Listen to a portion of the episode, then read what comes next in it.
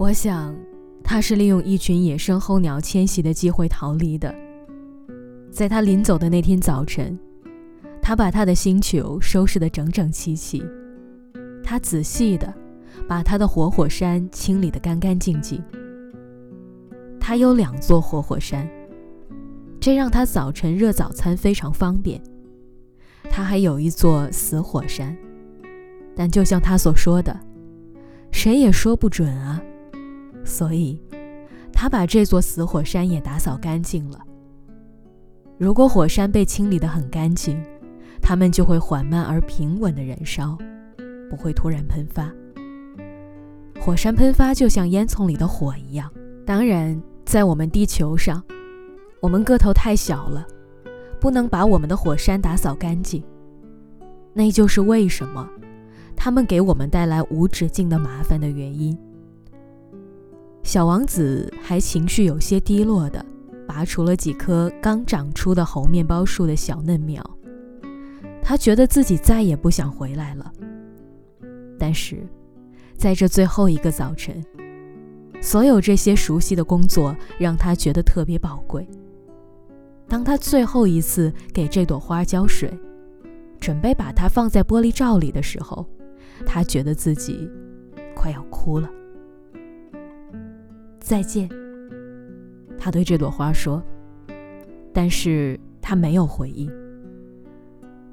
再见，他又说了一遍。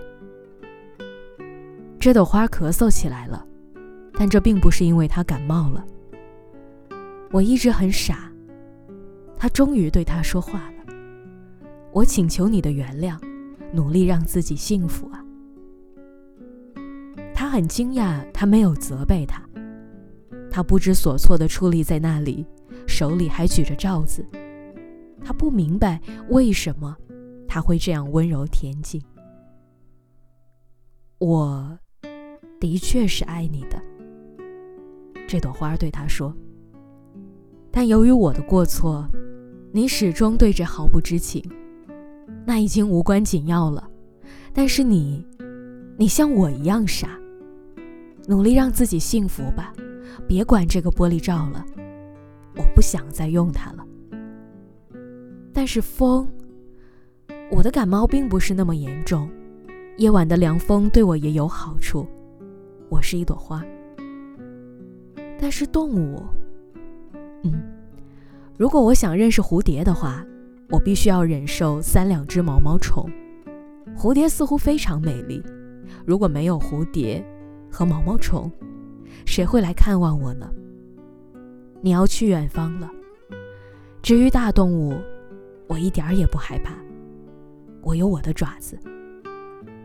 他天真的展示了一番他那四根刺，继续说道：“不要这样磨磨蹭蹭的，你已经决定要离开了，现在就走吧。”他这样说，是因为。他不想让他看到自己哭泣。他可是一朵非常高傲的花。